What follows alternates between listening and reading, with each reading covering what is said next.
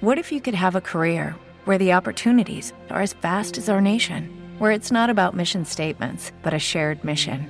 At U.S. Customs and Border Protection, we go beyond to protect more than borders from ship to shore, air to ground. Cities to local communities, CBP agents and officers are keeping people safe.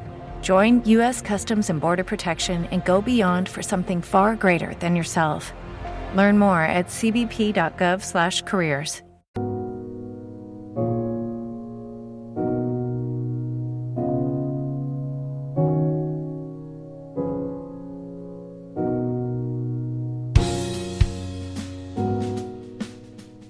Bienvenidos y bienvenidas un día más al podcast de Sociología Inquieta, un podcast donde tratamos temáticas sociológicas relacionadas con la realidad social.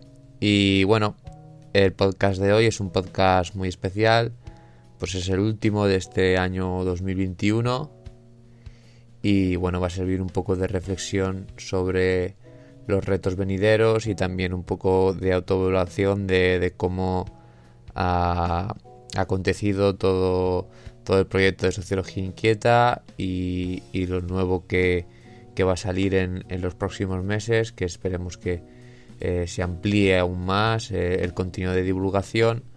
Mm, intentaremos, bueno, eh, buscar colaboradores también, ampliar el proyecto, porque bueno, desde lo individual al fin y al cabo hay unas limitaciones bastante grandes, pero bueno, hay nuevos proyectos y, los contaremos también en este, en este podcast. De todas formas, eh, el podcast de hoy, eh, al principio vamos a tratar o vamos a hablar sobre las temáticas, digamos, en modo de resumen de este año, eh, las temáticas sociales y en concreto las problemáticas sociales quizá más acuciantes que hemos tenido en este 2021. Evidentemente sabemos, no, no hace falta que lo diga yo, que la problemática principal que, ha acontecido o que ha protagonizado este, este año ha sido la del COVID-19, también el año pasado. Que bueno, yo tengo fe con que el año que viene sea ya de los últimos, eh, que por lo menos esta problemática que parece que sí que no va a desaparecer, así como así de un, de un plumazo, pero que sí no sea, eh, digamos, la problemática que marque la hoja de ruta.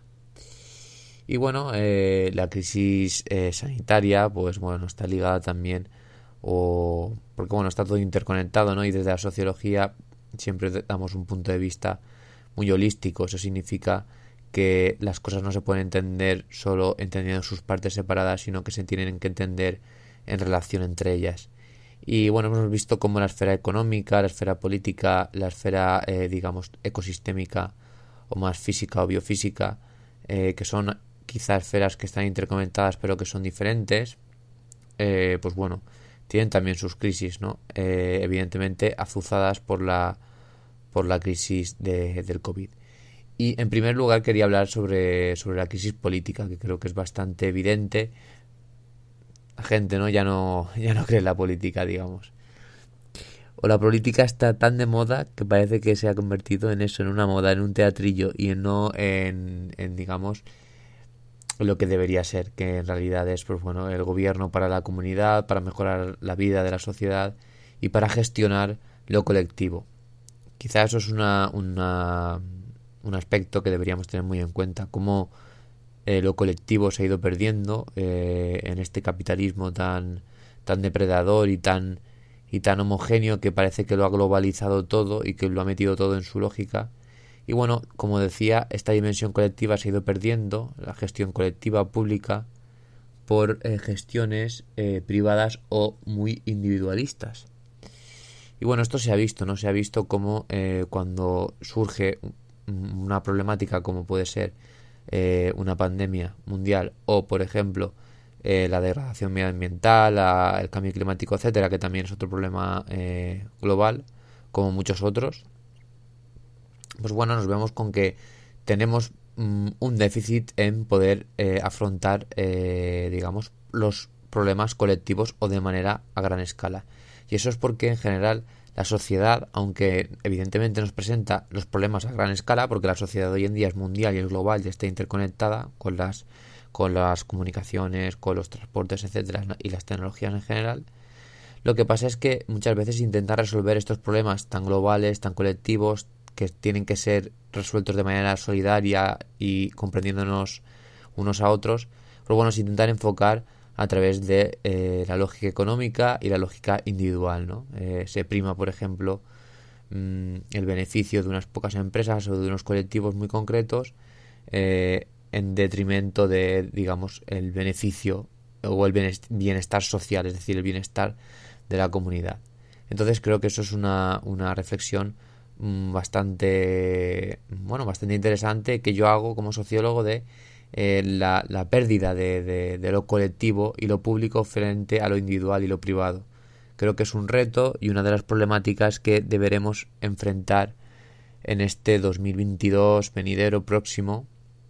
Y digo reto porque se puede resolver. No, sí que es verdad que parece que estamos cayendo en una, en una ola de pesimismo que parece que ya da todo igual. Y, no, creo que se, siempre se pueden cambiar las cosas y, y desde el punto de vista político esa sería una. Evidentemente, pues bueno, los, la política como tal, eh, la política y la democracia occidental, eh, con, cuando surgen problemáticas globales de este tipo y crisis, pues la verdad que se, se muestra un poco su verdadero rostro, ¿no? Una, una democracia que, bueno, evidentemente no vamos a hablar de que Mm, es un régimen totalitario, pero que evidentemente no es una democracia en el sentido eh, estricto y teórico de cómo nos la, podían, nos la pueden definir eh, los liberales más clásicos, evidentemente.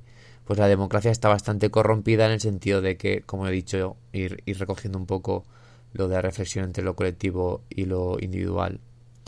Pero bueno, es, es una democracia que está, eh, digamos, opacada por las lógicas eh, privadas. Por lo tanto, pues bueno, no, no, no se gobierna para, para, el pueblo. Y esto, esto mm, parte de, de, una problemática política que al final acaba absorbiendo a, todos los partidos de muchas ideologías. Pero bueno, sí que es cierto que, que cabe apuntar y, creo que, que, debo también mm, hacer un hincapié aquí en que el mayor peligro hoy en día de, político como, como, sociólogo yo entiendo que, que son las, las, ideologías y las políticas, los partidos políticos, organizaciones, etcétera, más, más intolerantes que están creciendo en gran poder y que en muchos países, en países muy importantes en, en la geopolítica mundial, pues bueno, están, están haciéndose con, con las presidencias. Y no hablo otra cosa de, discursos o de partidos de extrema derecha, ultraderecha, ultraconservadores, etcétera. El abanico es muy amplio y, bueno, podríamos hacer solo un podcast de esto.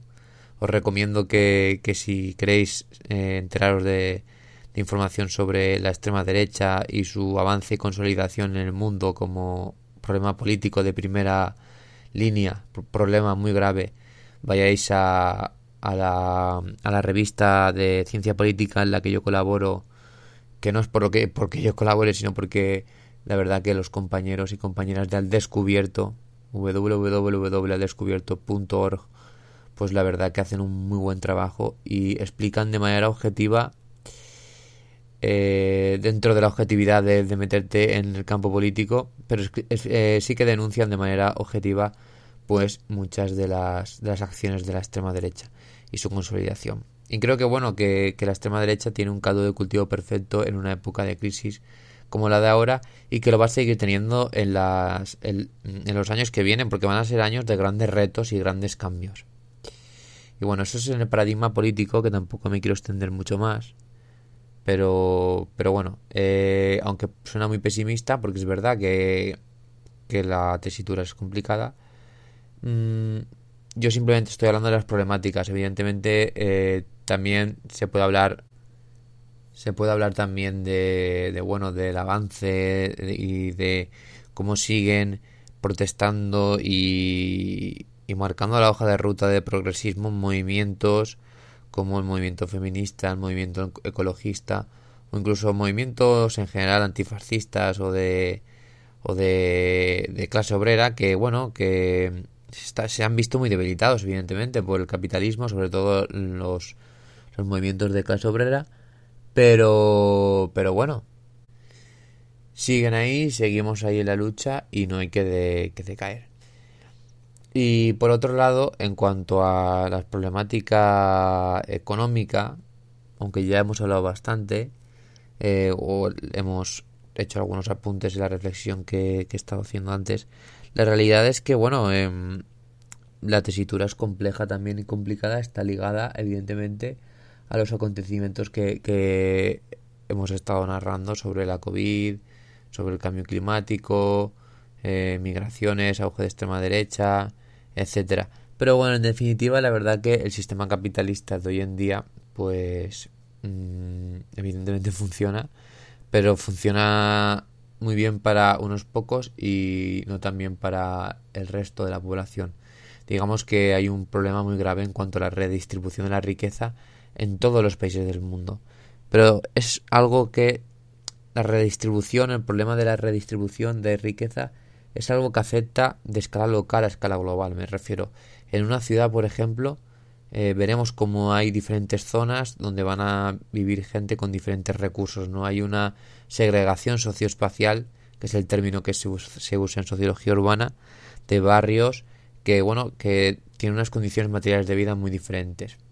Y eso se puede extrapolar a las zonas del país, a las comunidades autónomas, no de, de un país u otro, las zonas. Eh, donde hay zonas más ricas, normalmente son las zonas del norte que las zonas del sur, ¿no? Quizá. Y luego además esto también se, trae, se, se extrapola a los países. Hay una redistribución mala en todos los ámbitos, de lo local a lo global. ¿Por qué? Porque la redistribución no es algo concreto de una política concreta eh, o de una zona concreta, no. Eh, lo que genera una mala redistribución de la riqueza es en sí el sistema capitalista, su propia lógica, que con el capitalismo neoliberal, la flexibilidad, la desregulación de la economía en general, es decir, que no se pongan barreras al libre mercado, a la especulación y a todas aquellas actividades económicas que realizan las grandes eh, fortunas, las grandes multinacionales, los grandes capitales, los grandes fondos de inversión, lo que acaba pasando es que la riqueza cada vez se va concentrando más, ¿no? Y, y bueno, si, si ya de por sí, partiendo de un análisis marxista, hablamos de un sistema que, que bueno, que realmente parte de que una clase o de, digamos que con las teorías neomarxistas de la, de la sociología podemos hablar de un conjunto de clases o de élites que extraen la fuerza de trabajo y por lo tanto la plusvalía, el plusvalor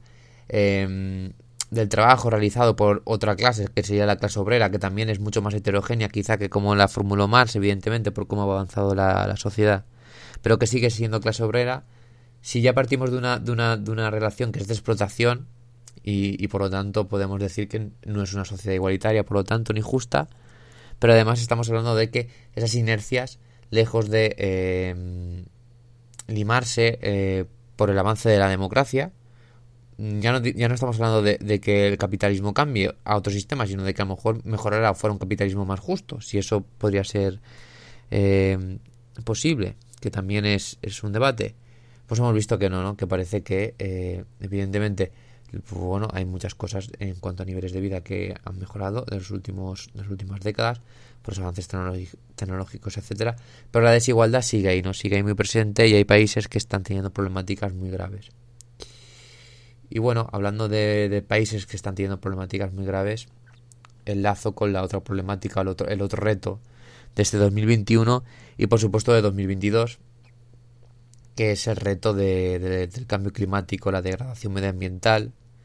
Yo por mi formación eh, estudié un máster en técnicas de gestión territorial y del medio ambiente. Pues bueno, ya llevo muchos años eh, estudiando el, tema, no desde, desde una perspectiva quizá tan más científica biofísica como pueden hacerlo otros científicos de las ciencias entre comillas eh, puras o duras eh, pero sí desde el punto de vista socioambiental y evidentemente las problemáticas ambientales, pero también sociales que va a generar el cambio climático, pues bueno, van a ser mm, de una profundidad que quizás superen incluso a estos dos años de pandemia, ¿no? Que, por ejemplo, visualizar un poco lo que ha mm, sido la pandemia para nosotros estos, estos últimos años, pues imaginaros cómo pueden ser una tesitura semi similar y constante por culpa de problemáticas medioambientales de otra índole, evidentemente, eh, durante un prolongado eh, periodo de tiempo. Hemos visto cómo mm, el movimiento ecologista ha cobrado fuerza, la concienciación está cobrando fuerza, estamos ya encontrando mm, los primeros, digamos, bueno, los primeros mm, síntomas del cambio climático, digamos los primeros en, el sentido de que lo estamos viviendo ya. o sea, ya no es en el sentido de que lo vemos en un estudio y decimos, bueno, pero esto es de aquí a, a 10 años, 15, a 20. No. O sea, está pasando ya, ¿no? Hemos vivido una pandemia que muchos expertos nos han avisado de que vamos a poder vivir más por la pérdida de biodiversidad, por cómo las barreras ¿no? que esa biodiversidad hacía entre los virus y la especie humana eh, se, va, se va disminuyendo y, bueno, con muchas más, otras más problemáticas como pueden ser no solo epidemias, sino sequías, por ejemplo, en los países mediterráneos como España, eh, problemas en, en, la sostenibilidad de los cultivos, de las poblaciones y en general directamente podemos hablar de que hay informes de que nos apuntan cómo van a aumentar de manera bastante considerable las zonas eh, no habitables eh, en, la Tierra y, y, sobre todo en África que es un continente pues bueno ya muy castigado y, y bueno por otro lado mm, que hablar de otras zonas como selvas, etcétera, como el Amazonas, etcétera, que están, pues bueno, siendo sometidas a una a una presión antrópica. Antrópica hace referencia, es un término sociológico y de la sociología del medio ambiente, en general de la ecología, que hace referencia a la acción del hombre frente a, a un a, un, a una zona o a un, lugar, ¿no? Algo antrópico es una zona que ha sido modificada eh, o, que, o algo que surge por la acción del hombre.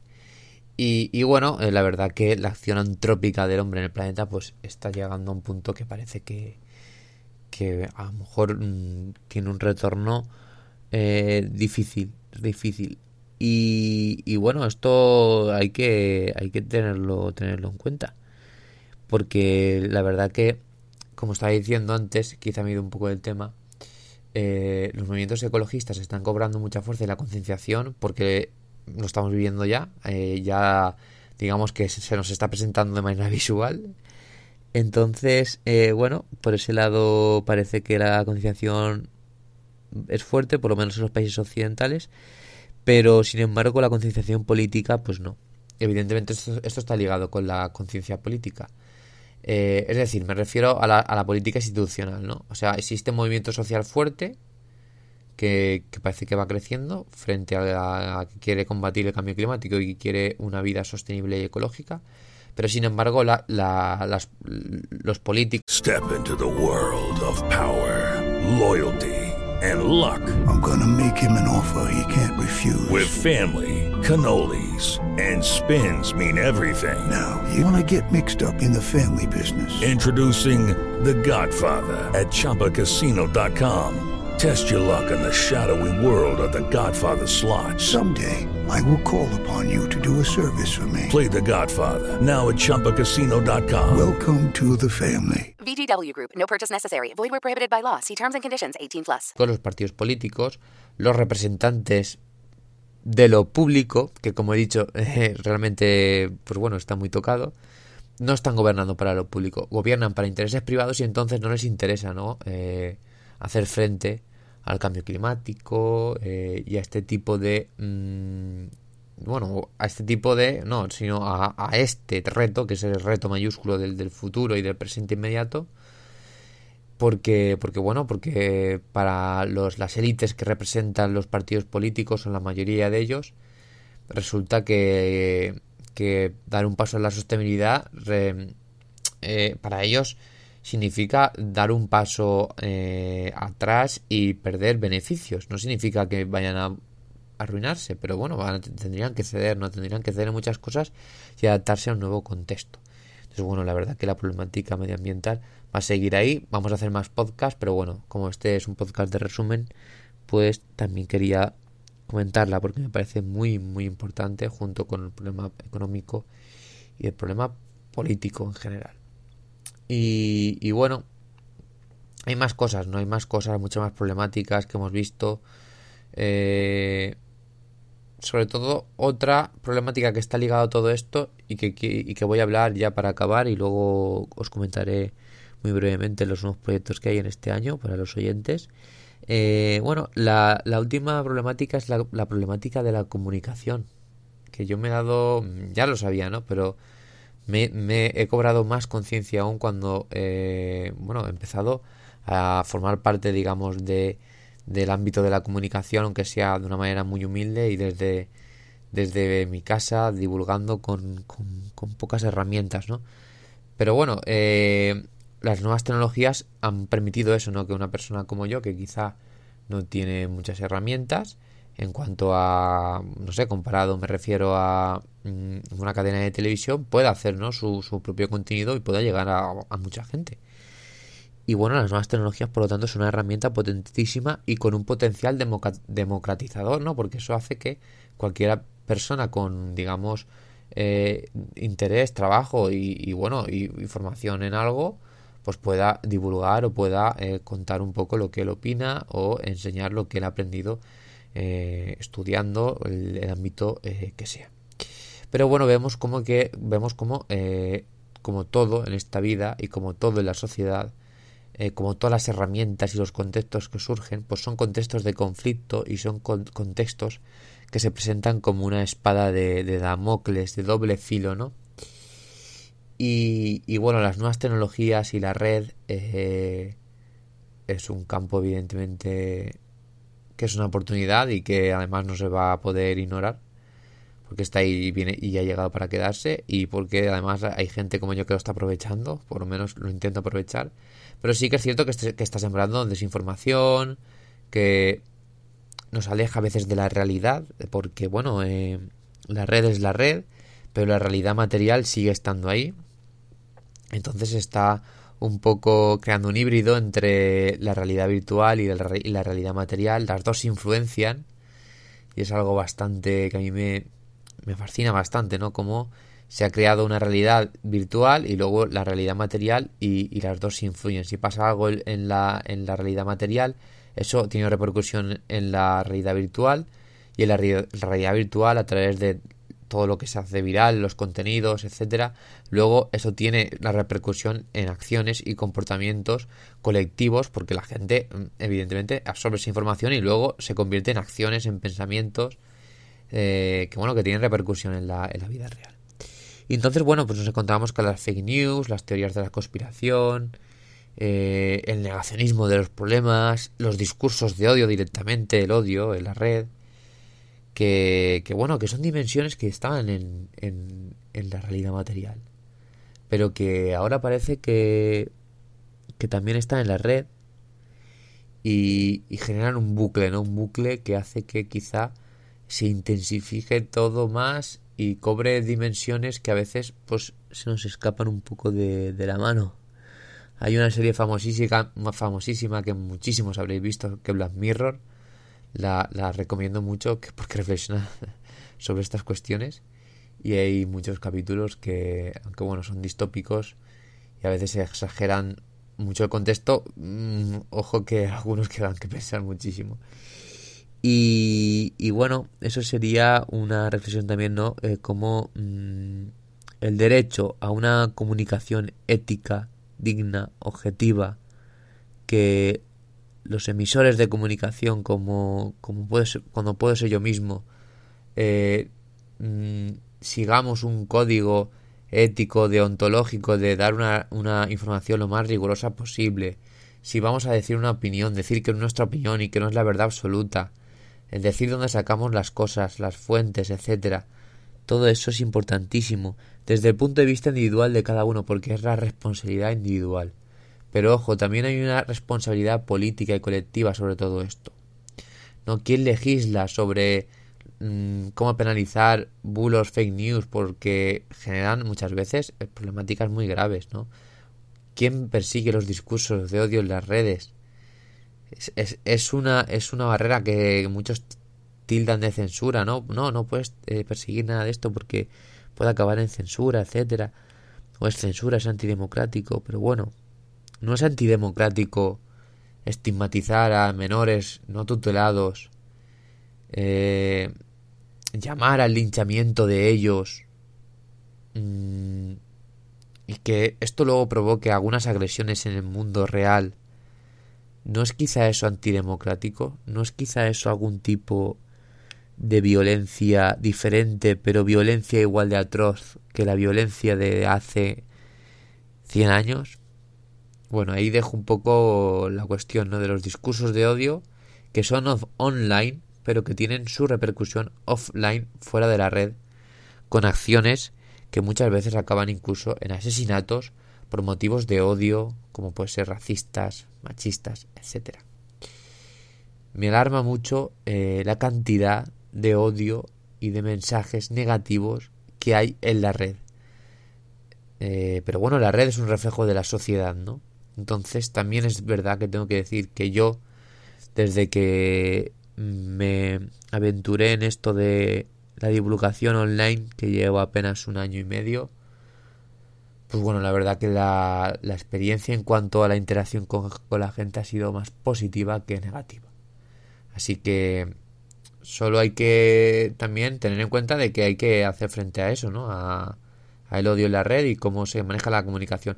Y por último quería decir también eh, la responsabilidad que tienen los medios hegemónicos, la televisión, la radio, los periódicos, etcétera. Que sí que veo que hay una problemática de raíz en ellos, ¿no? Creo que son medios que están comprados, o sea, los dueños de esos medios en, en su gran mayoría son los dueños del capital, son los dueños de, de, esas empresas que no quieren saber nada del cambio climático y de, y de la sostenibilidad y avanzar hacia ella, y, y son los dueños que también influyen eh, a través de sus redes en los partidos políticos, ¿no? Entonces acaban dinamitando eh, a través de sus intereses privados lo que llamamos democracia o lo que entendemos como colectivo. Y ahí está el quid de la cuestión, ¿no? Como, como veis, está todo entrelazado. Y, y eso, esa gente, esas élites, esos intereses, hacen que los medios no nos den eh, información eh, veraz, objetiva, ética, sino que nos dan información sesgada eh, que muchas veces pues, nos ocultan gran parte de la realidad para, eh, bueno, eh, que ellos mantengan su imagen y puedan seguir con sus, sus actividades. y bueno, creo que es una, un gran problema, ¿no? sin información ética, sin una política del bienestar colectiva, sin que eh, hayan grupos o élites minoritarias que tengan más poder que el restante 90 y tantos por ciento de la población en las esferas culturales, económicas, políticas y comunicativas, pues es muy difícil, ¿no? Eh, hacer frente a los retos. Pero se pueden hacer, se puede hacer y, y, podemos hacerles caer. Eso estoy seguro. Y bueno, eh, por último hablar también de los, de los proyectos, ¿no? No va a ser todo hablar de retos y problemáticas, sino de los proyectos de, divulgo, de divulgación que vienen a, eh, en los próximos meses. Vamos a, a, sacar un libro que, bueno, me ha costado mucho trabajo hacer. Es un libro muy humilde que va a tener muchísimos defectos por porque es el primero que hacemos, eh, que hago y, y bueno, eh, va a tener artículos exclusivos, también algunos que están en el blog, pero en general va a ser un contenido exclusivo para la gente que compre el libro. El libro se va a llamar Manual de un sociólogo insociable y bueno, podéis comprarlo por... aún está por... por, mirar, pero seguramente lo podréis tener en versión digital y en versión, eh, en, versión física, en papel, eh, papel sostenible, ojo, en, en Amazon, en librerías, eh, las librerías, ya veremos cómo, cómo, cómo, funciona la comercialización, estoy empezando y, y, no tengo mucha información de cómo voy a poder moverme o cómo voy a moverme, ya voy, voy un poco a la aventura, pero bueno, ahí está el libro, ¿no? Manual de un sociólogo insociable, donde trato eh, en, principalmente visión que tengo del mundo, aunque es una visión reducida porque el libro tiene unas 170 páginas, 180, Eh, pero bueno, trato temáticas eh, que, que, quizá para alguien que quiera iniciarse en todo el tema de quiero, mejor, quiero entender mejor la sociedad, pues le pueden servir.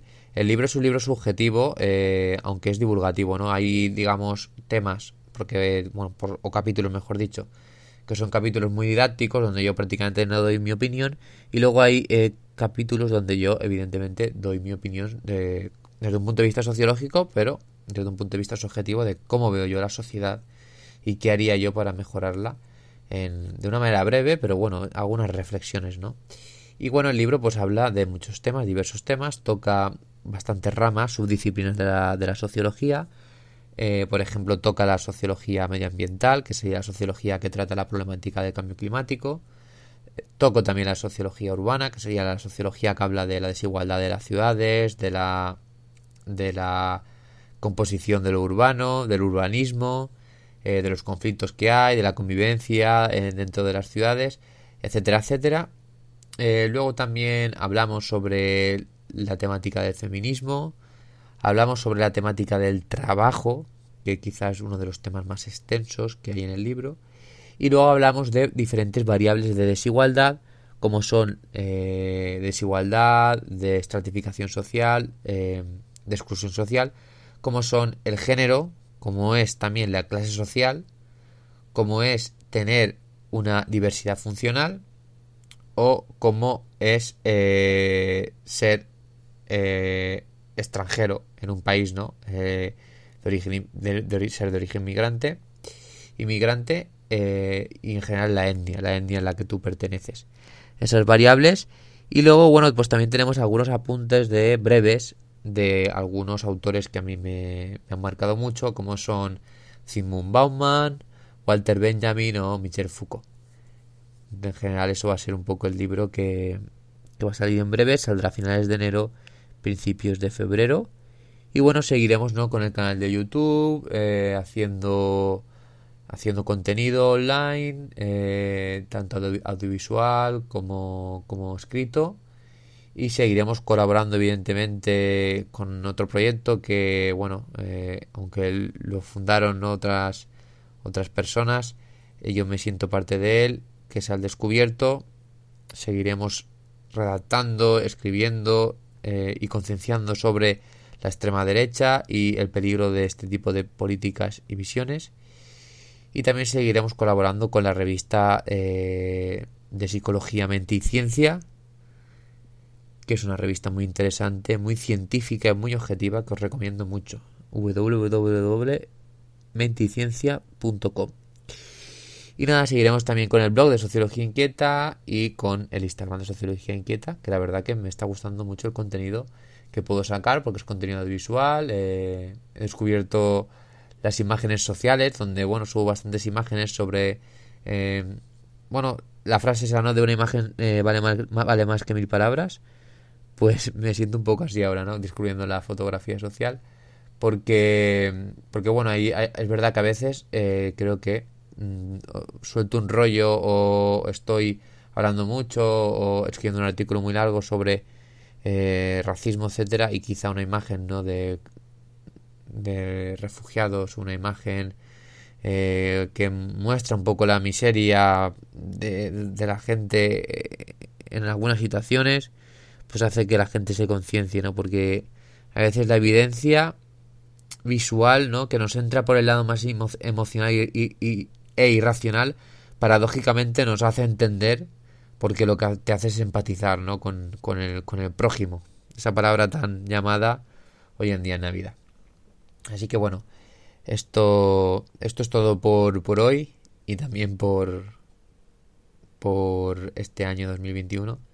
Gracias a, todas y todos los que habéis escuchado y compartido tiempo con, conmigo en Sociología Inquieta. La verdad que estoy muy contento. Eh, inicié este proyecto en una época bastante bastante dura para mí en el sentido personal y de autoestima porque no no encontraba mmm, un poco mi hueco tanto existencial como bueno eh, como de encontrar una vocación y de encontrar eh, una abertura laboral o por lo menos una salida a intentar algo. Y la verdad que bueno, cada vez estoy más convencido que, que he encontrado mi vocación y a lo que me quiero a lo que me quiero dedicar. Y bueno eh, la verdad que que valoro mucho que, que, haya tanta gente que dedica su tiempo que es lo más valioso que, que tenemos el tiempo en escucharme o en leerme o en verme. Así que que nada felices fiestas a todos feliz navidad espero que paséis un buen fin de año os cuidéis mucho y sobre todo eh, valoréis algo que es, que es importante porque en estas fiestas de Navidad, en, este, en esta sociedad capitalista que me gusta tanto criticar, eh, bueno, parece que, que nos quiere hacer olvidar, esta sociedad se empeña, ¿no? Siempre en ocultar algo y es que mm, digamos que el afecto no se mide a través de parámetros materiales o económicos. Eso, eso creo que hay que tenerlo claro. El afecto se mide a través de las acciones y en realidad el afecto no se puede medir.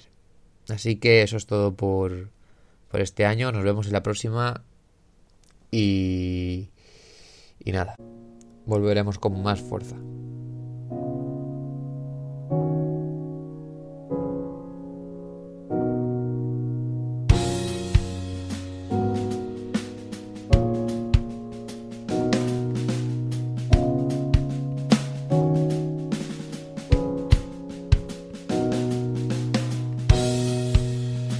Guys, it is Ryan. I'm not sure if you know this about me, but I'm a bit of a fun fanatic when I can. I like to work, but I like fun too. It's a thing. And now the truth is out there. I can tell you about my favorite place to have fun Chumba Casino. They have hundreds of social casino style games to choose from, with new games released each week. You can play for free anytime, anywhere and each day brings a new chance to collect daily bonuses. So join me in the fun. Sign up now at ChumbaCasino.com. No purchase necessary. VGW. Void were prohibited by law. See terms and conditions. 18 plus. Hello, it is Ryan, and we could all use an extra bright spot in our day, couldn't we? Just to make up for things like sitting in traffic, doing the dishes, counting your steps, you know, all the mundane stuff. That is why I'm such a big fan of Chumba Casino. Chumba Casino has all your favorite social casino style games that you can play for free anytime, anywhere with daily bonuses. That should brighten your day a little.